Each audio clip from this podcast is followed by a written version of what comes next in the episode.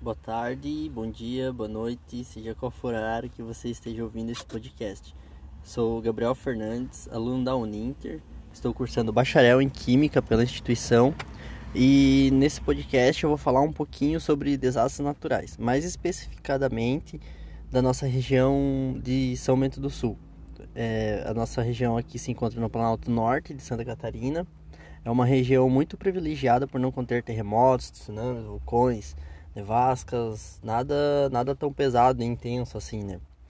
Mas alguns meses atrás a nossa região foi abalada por um mini ciclone, um ciclone bomba, onde as rajadas de vento chegaram a incríveis marcas de 100 km por hora. Em alguns pontos da cidade, em, algumas, em alguns lugares específicos, assim, né? Essas rajadas foram seguidas de chuva muito intensa e de grande volume, causando grandes estragos materiais em várias casas, prédios, imóveis e em geral.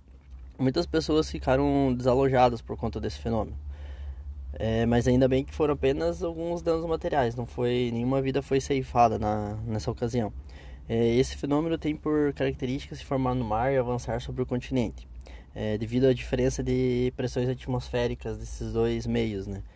É, podendo assim então ser previsto pelos órgãos meteorológicos. No nosso estado aqui no caso é o CIRAM. Ele faz monitoramento das mudanças climáticas e através de suas estações consegue ler essas mudanças que o clima apresenta e assim passar um diagnóstico de como o clima se apresentará a cada região no futuro próximo, assim, né? No futuro breve de cada previsão. E nesse caso especial, a previsão foi realizada com muito sucesso.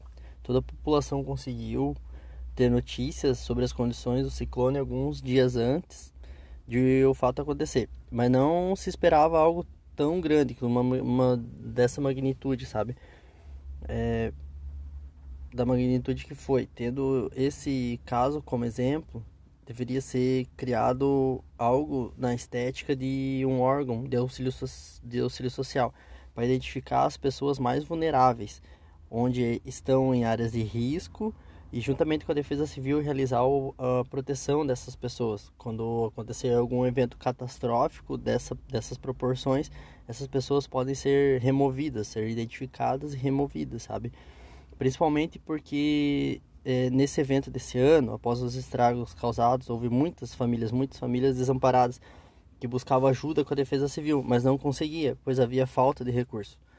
Para, havia falta de recurso para todos aqueles que sofreram com a tragédia, pois não havia identificação dessas áreas, de onde poderia ocorrer os deslizamentos, as enchentes que vieram a causar os prejuízos mencionados. Mesmo sendo um caso que não tem tanta ocorrência, não é tão recorrente durante o ano, fica a minha opinião sobre aquilo que deveria ser feito para minimizar caso alguma tragédia é, de, igual a esse fenômeno natural possa acontecer. E agora eu deixo esse espaço aberto para opiniões dos meus colegas para discutir sobre o tema.